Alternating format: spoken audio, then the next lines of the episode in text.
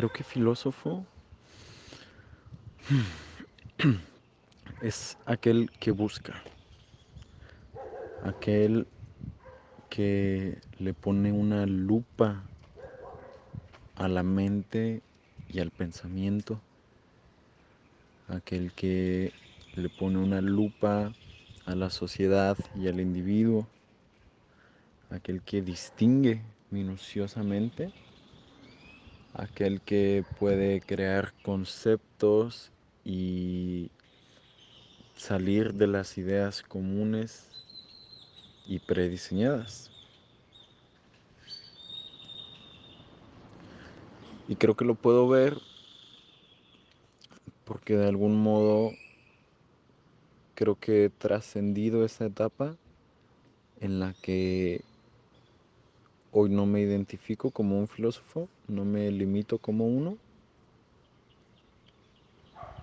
porque de algún modo en mi mente hay cada vez menos contenido, menos conocimiento, menos búsqueda, menos distinción y de hecho la distinción ya viene como un resultado de el silencio. No voy y busco las distinciones, no voy y busco dónde está la línea entre uno y otro, sino que trascendiendo los conceptos es que entonces después puedo venir a hacer las distinciones a conciencia, sin buscar, sin ver, sin que sea a través de mis sentidos o de mi pensamiento, sino a través del silencio y de la comprensión más allá del aprendizaje. Entonces, ya que lo, ya que lo pienso así, se me vino a la mente cuando el pez, esto no sé si sea cierto, cuando el pez no está consciente del agua en el que nada. Y tienes que sacarlo del agua de, de, forma que se dé cuenta entonces de qué es el agua y de que él vive en el agua y de que no todo el mundo es agua, no todo el espacio es agua, sino que existe un espacio en donde no es agua y entonces él se da cuenta, ah, ok, ya que he trascendido el agua, ya que he ido más allá del agua, entonces puedo saber o distinguir que estoy en este espacio y no en aquel otro, cuando quizás antes yo creía que estaba en el único espacio existente que es el agua. Entonces lo veo así y hoy que no me identifico como filósofo fue que entonces pude como hacer mi propia definición o mi propia conclusión de lo que creo que es un filósofo. Creo que entonces un filósofo es aquel que tiene contenido en su mente, que busca, que distingue y que trabaja de algún modo que trabaja en las ideas, que trabaja en los pensamientos. Sin embargo, yo actualmente me identifico más con el estado de con el estado más vacío, con el estado de silencio, con el estado de no pensamiento, en donde ya no pongo una lupa sobre las cosas, ni las distingo, ni etiqueto, ni, ni catalogo, sino donde calmé mi razonamiento y entonces ya no estoy como en esa, en esa máquina de, de pensar y de trabajar los pensamientos y las ideas, donde incluso a veces había una expansión de la misma máquina que creaba esos pensamientos. Sin embargo, pues hoy ya no estoy ahí y pensar entonces en esta expansión cuando podemos vernos a nosotros mismos o lo que fuimos. O sea, la observación es la expansión, creo. En este momento lo, veo así.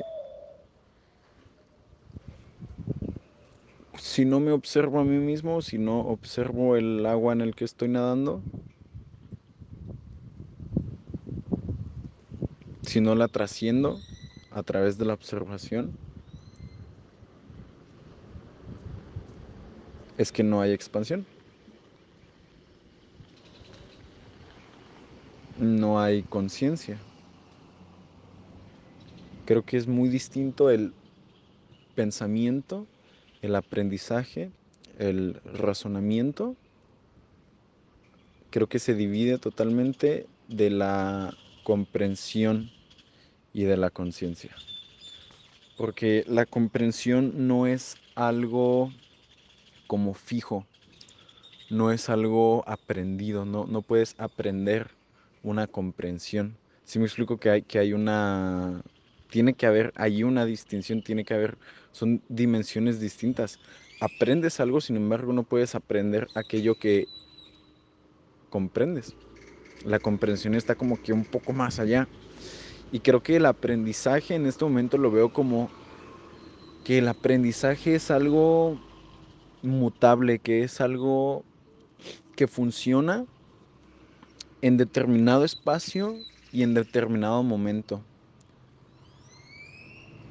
Es, es, un conocimiento, es algo que funciona solamente ahí en este contexto. Sin embargo, si nos movemos de contexto y llevamos ese aprendizaje a otro espacio y a otro momento, tal vez no sirve de nada. Tal vez es totalmente desechable. Y eso es una es darle a la mente un trabajo o una ocupación, creo yo, pues más mecánica que, que consciente. Creo yo que la comprensión, a donde sea que la lleves, en el espacio o en el tiempo, mantiene un valor.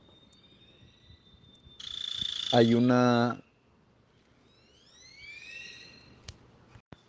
hay una conservación en la comprensión. En el aprendizaje, en el conocimiento, en el razonamiento, solamente funciona en un espacio y en un tiempo, en ciertas circunstancias, en ciertas condiciones.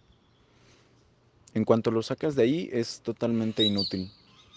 Sin embargo, la comprensión es como lo que cubre el todo. Es cuando hay conciencia. Pensar que si yo aprendo acerca de algún tema, puedo aprender todo acerca de ese tema, sin embargo, no es tal cual conciencia en sí. Aprender, razonar, no es la conciencia. Acumular conocimiento tampoco sirve porque es una actividad mecánica. La conciencia es algo que no puedes aprender, no es algo que puedes razonar y no es algo que puedes como conocer porque está en otro espacio, es, conciencia. Entonces tener esta distinción eh, de alguna forma me desocupa a aprender, a conocer y a razonar, porque hoy, en, esta fecha, lo veo como algo, pues, que, que tiene un surgimiento y que tiene un fin, tiene un principio y tiene un fin. Sin embargo, la comprensión y la conciencia no tienen eso, porque lo cubre todo, es como un infinito que se puede expandir. Sin embargo, que se expanda, bueno, no sé, eso ya es agregarlo mucho, mucha palabra que no entiendo. E, esa es simplemente la, la distinción entre aprendizaje, conocimiento, razonamiento y, eh, o sea, dista de la comprensión y la conciencia. Entonces, a lo que iba es que yo cuando me podía identificar como filósofo, iba y buscaba a través del razonamiento la distinción, a través del pensamiento y a través del aprendizaje y a través del conocimiento, buscaba crear y manipular la distinción, tener el control de ella. Sin embargo, hoy lo que estoy como viendo, observando, es que cuando trasciendo el estado que sea en el que esté, es que puedo como de algún modo voltear atrás y marcar una distinción sin esfuerzo, con conciencia y comprensión, es que puedo crear mis distinciones de hoy en adelante. No desde el razonamiento, no desde el aprendizaje ni desde el conocimiento, sino desde la conciencia despierta que observa y comprende. Y ya.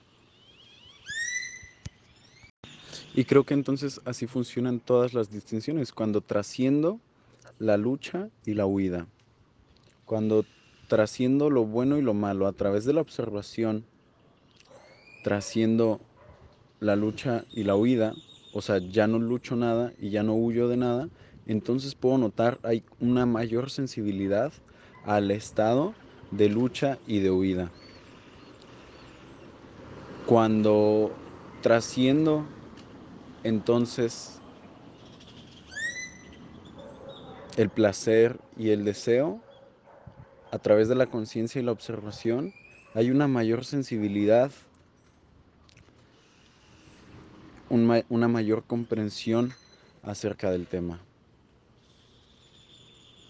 No hay, no hay un aprendizaje porque no me puedes preguntar algo y que yo te lo responda como examen porque si te, si te lo respondo como examen es, es como contestarlo desde un razonamiento, no desde una comprensión, no desde una conciencia. El trascender la satisfacción y la insatisfacción mediante la observación es entonces tener una comprensión acerca de ellas y fue ahí donde hice el catálogo dimensional del pensamiento. Dije, es que esto tiene que acomodarse de algún modo.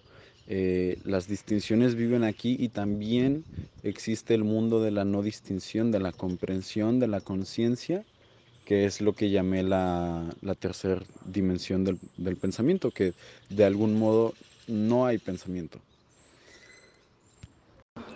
Cuando tú trasciendes el pensamiento, o sea, llegas a una etapa a un estado de no pensamiento, entonces ahí te das cuenta de cuándo sí estás pensando y de cuándo no estás pensando.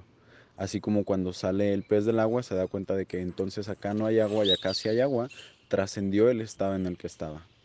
Entonces, este concepto de trascender mediante la observación, creo yo está relacionado con la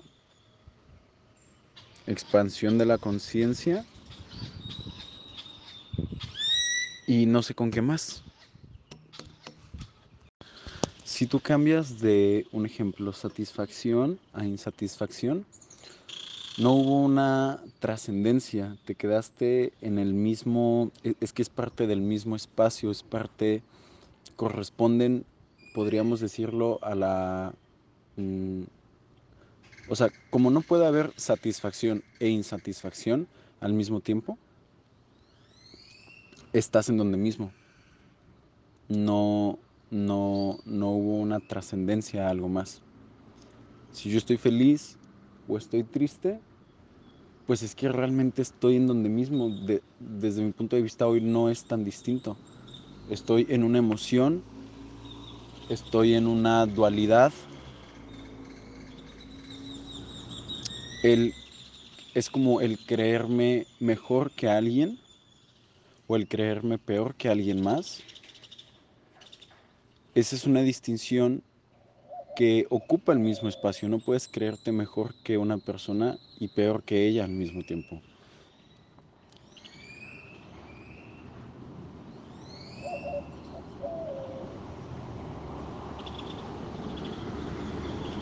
Estás en el mismo espacio, estás en el espacio del ego, de la mente, de la distinción.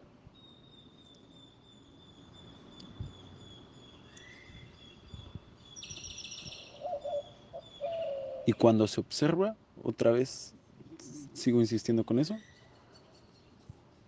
y se expande la conciencia y se sale de la distinción, y continúa la observación, es que puedo ver que hay algo más, algo distinto a bueno y malo. Algo distinto a lo que se puede concluir que es. Porque también eh, renuevo la idea de que cuando le damos una idea a lo que es, una forma a lo que es, pues es que automáticamente ya no es así, porque ya está filtrada con una información, una interpretación, y cuando le das forma a lo que es, esa forma tiene límites y ya no es lo que es.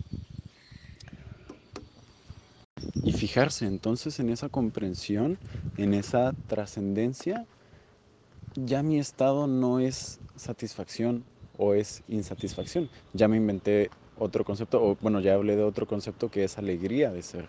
Entonces, trascendiendo lo bueno y lo malo, ya no estoy bien ni estoy mal. Trascendiendo cualquier distinción, ya no es así ni es asá.